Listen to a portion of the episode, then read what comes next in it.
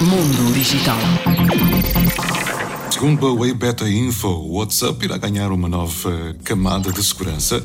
A aplicação irá permitir o login por passkey, o método que permite o acesso sem senhas. A senha ficará armazenada no Google Password Manager.